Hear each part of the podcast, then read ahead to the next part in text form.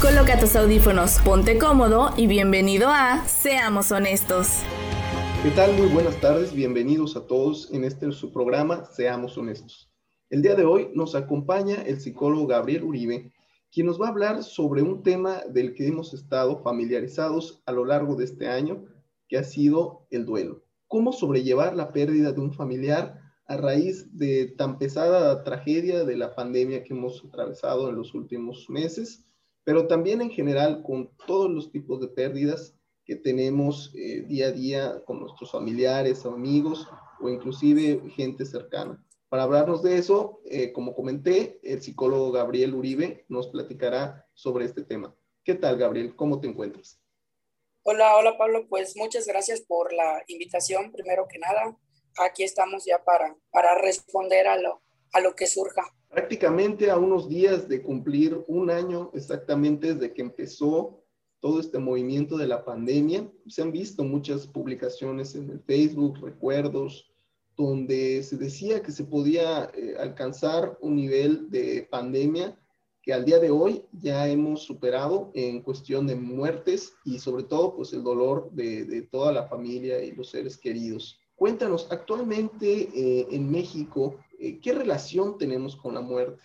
Ah, claro, México, si bien es, es conocido por ser siempre hacerle frente a la muerte de una forma eh, carismática o de una forma poco convencional a comparación de otros, otros países, pues yo creo que, como decía, ¿no? el mismo país le hace frente de una forma graciosa a, a la muerte. No la vemos como algo eh, malo en sí. Si nos remontamos hasta, hasta años atrás, siglos atrás, los antiguos, los antiguos mexicanos incluso veían a la muerte eh, como algo no angustiante, le hacían frente de una forma buena, porque para ellos era de que a veces los dioses los estaban llamando y ellos estaban condenados a, a morir.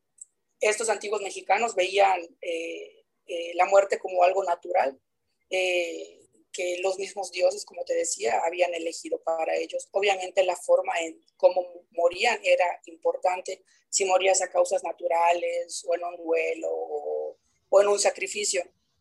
al igual que los ritos funerarios, pues allá ellos transmitían la sabiduría que tenían eh, pero todo esto cambió mucho y muy radicalmente con la invasión española. ¿no? Eh, vemos que los españoles trajeron nuevas, nuevas costumbres, nuevos ritos eh, y todo esto, ¿no? Entonces, todo lo que los antiguos mexicanos tenían se vio truncado y pues los nuevos conceptos de la muerte y, todo lo que conlleva fueron, fue cambiado totalmente.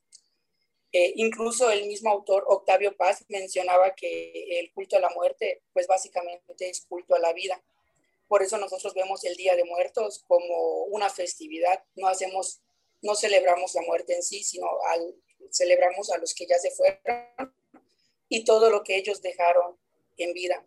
Muchísimas veces, incluso en nuestra cultura, los niños están familiarizados totalmente con, con el tema de la muerte. Hay incluso películas que tratan sobre la muerte eh, y hay dibujos animados que representan la, muerte. También si queremos irnos como que muy a los extremos, en los museos tenemos momias exhibidas, tenemos muertos exhibidos. Entonces, la forma en que México le hace frente a la muerte en sí es de una manera muy, muy, muy, muy buena. O sea, no estamos tan preocupados en sí hoy en día por, por la muerte.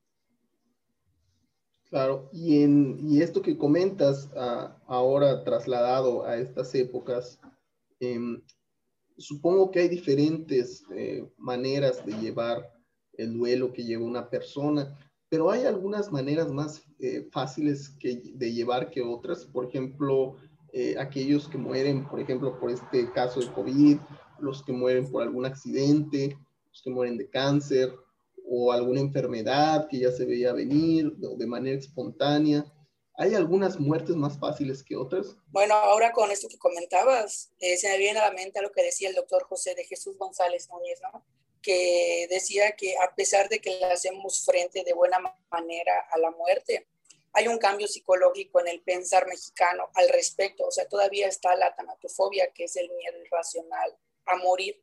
Eh, obviamente hoy en día por pandemia de COVID, pues sí, muchos le temen a la muerte y más que nada no es como eh, las formas de morir, sino eh, cómo va a suceder. Hay algunas personas que incluso ya saben que van a morir, como es un cáncer terminal, por ejemplo, y ellos se preparan de una forma totalmente diferente, porque para ellos sí hay preparación.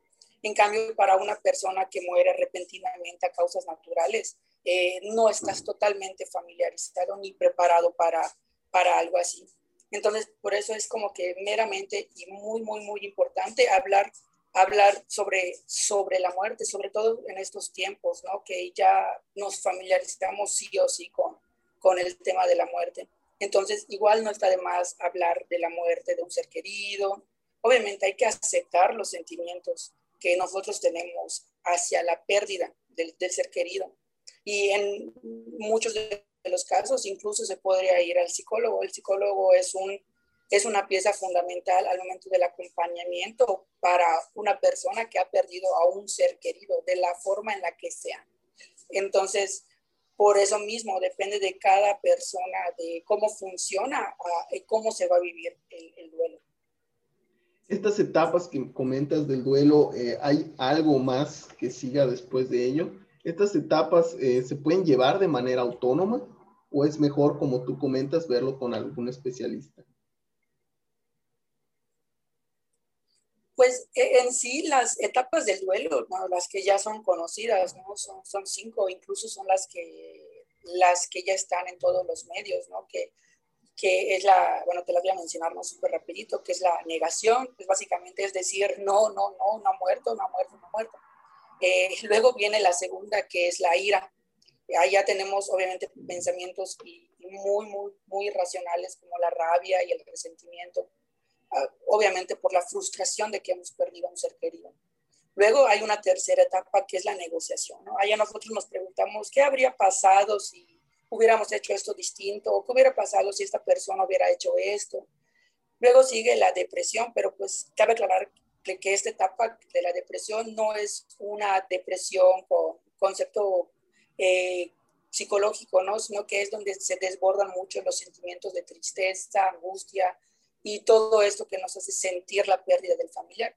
Y por último está la aceptación, que es básicamente cuando ya aprendemos a vivir con el dolor emocional. Y lo que me preguntabas, ¿no? Que si, ¿cómo se lleva, no? Pues puede ser que se lleve, los expertos mencionan, ¿no? Que todas las personas pasan por estas etapas, pero podrían pasar unas, no todas, perdón, pasan por estas etapas. Incluso no es en el orden este que yo te dije por las que pasan. Como te mencionaba anteriormente, cada persona tiene un funcionamiento totalmente diferente. Entonces va a depender de lo que han vivido, cómo han vivido y cómo se dio la muerte del familiar, por cómo van a pasar estas etapas. Eh, no es eh, muy estricto que se pasen por las cinco, puedes pasar de la negación a la ira y a la aceptación. Entonces es como que muy independiente de cada persona el cómo se va a vivir, se va a vivir esto. Sí, en eso concuerdo totalmente contigo. Bueno, si te parece, eh, vamos con un, breve corte y regresamos aquí a Seamos Honestos. Claro, perfecto. Este es un break musical.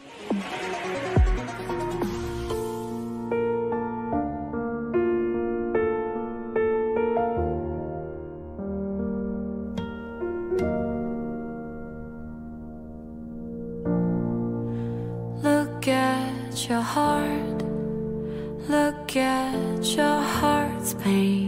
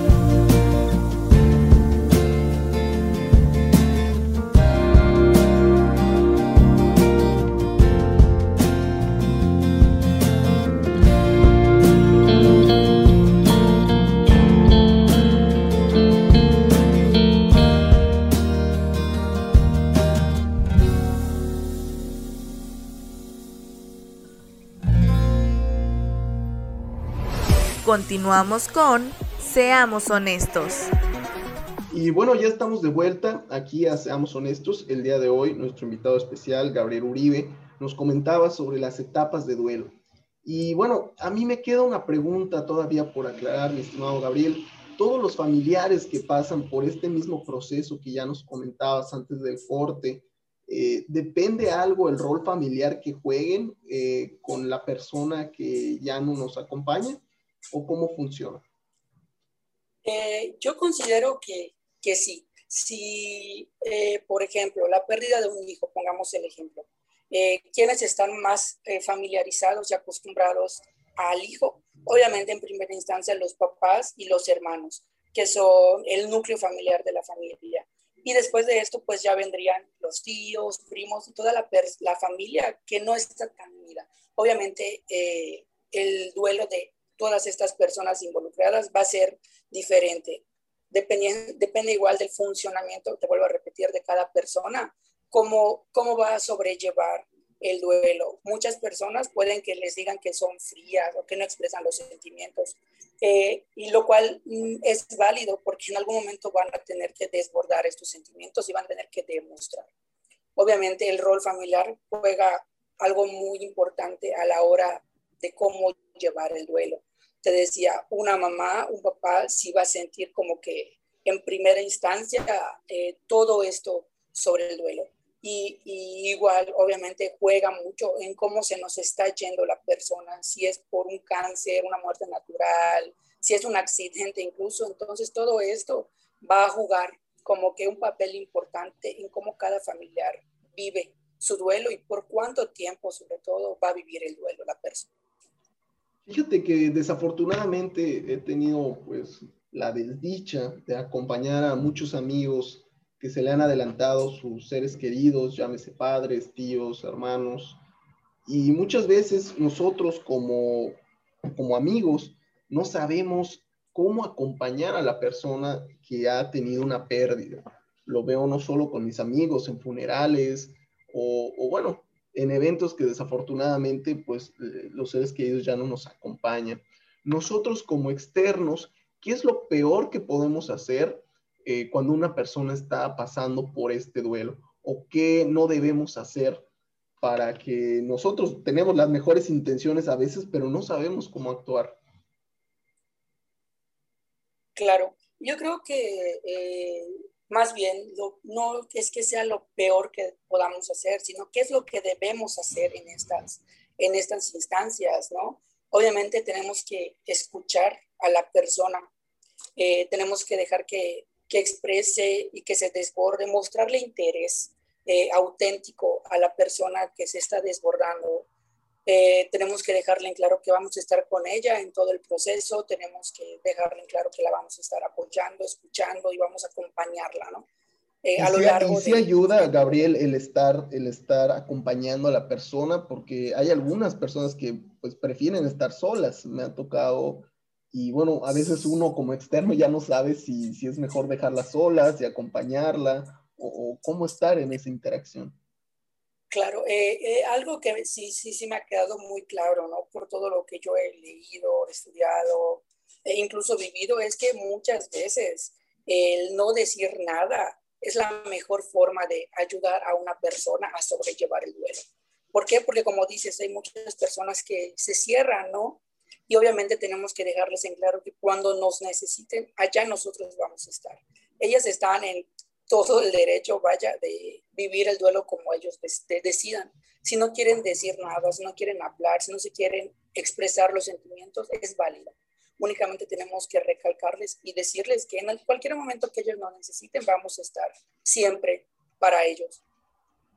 Y como bien comentas, eh, pues al ser seres queridos, seres que nos importan, pues nosotros esperamos que salgan adelante lo, lo antes posible. ¿Cuál es el tiempo o alrededor de cuánto tiempo lleva este proceso en el que nuestro acompañante o nuestro externo pues puede en determinado momento sobrellevar la pérdida y volver a sus actividades normales?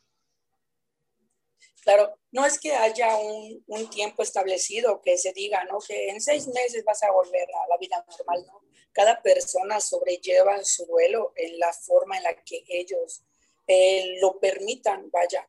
Te puedo contar, si quieres, mi, mi ejemplo muy, muy personal.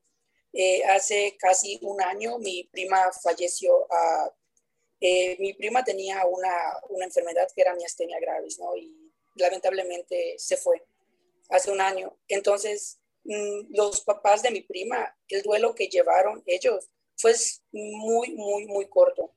¿Por qué? Porque ellos ya sabían que en algún momento mi prima se iba a ir a comparación de cómo lo vivió mi abuela, cómo lo vieron mis primos, mis tías, incluso yo, ¿no? Entonces, cada persona, eh, por la cercanía, como mencionábamos al inicio, vive su duelo de la forma en la que a ellos les convenga y en la forma en la que ellos eh, lo permitan. Muchas veces no pasamos por las, todas las etapas del duelo, sino únicamente decimos, ok, ya acepté que mi familiar se fue, está en un mejor lugar, y, hasta allá, pero hay otras personas que no, que pueden tardar muchísimo tiempo en estar en la negación, en la negación, en la negación, hasta que luego pueden dar paso a una aceptación. Por eso es muy, muy importante que la persona que está viviendo el duelo sepa conectar hacia otras personas la pérdida eh, y los sentimientos, sobre todo, ¿no? Te tienes que rodear de personas que tú creas importantes y que sepas y que creas que te pueden sacar adelante, que te puedan ayudar. Tenemos que gestionar nuestras emociones, tenemos que identificar nuestras propias necesidades.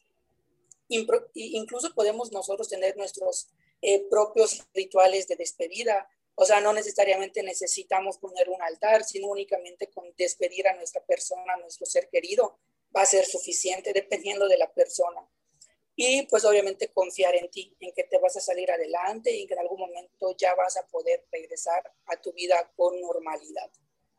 Fíjate que me, ahorita que comentas este último punto, eh, me llama mucho la atención porque mucha gente que desafortunadamente falleció de COVID eh, se quejaba con que eh, pues parte de los rituales que ellos tienen que realizar pues para despedir adecuadamente al, al difunto, pues tenían que cargarlo eh, el ataúd sus familiares, tenían que darle la vuelta este, eh, a la iglesia o tener que hacer un, un, ritual especial para poder despedirlo y pues obviamente por, por la gravedad del, del, asunto que estamos viviendo hoy en día, pues no, no se puede hacer toda esta celebración.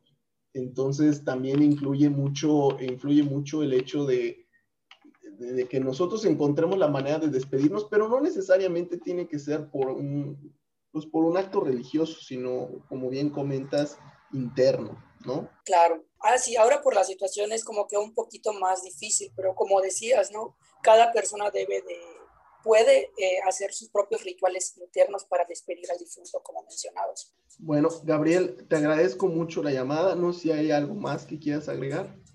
Claro, es solo para, para terminar, terminar, perdón, obviamente algo como que muy importante y que cabe recalcar es que debemos aprender a naturalizar las emociones que sentimos, normalizar la tristeza por la pérdida de un ser querido.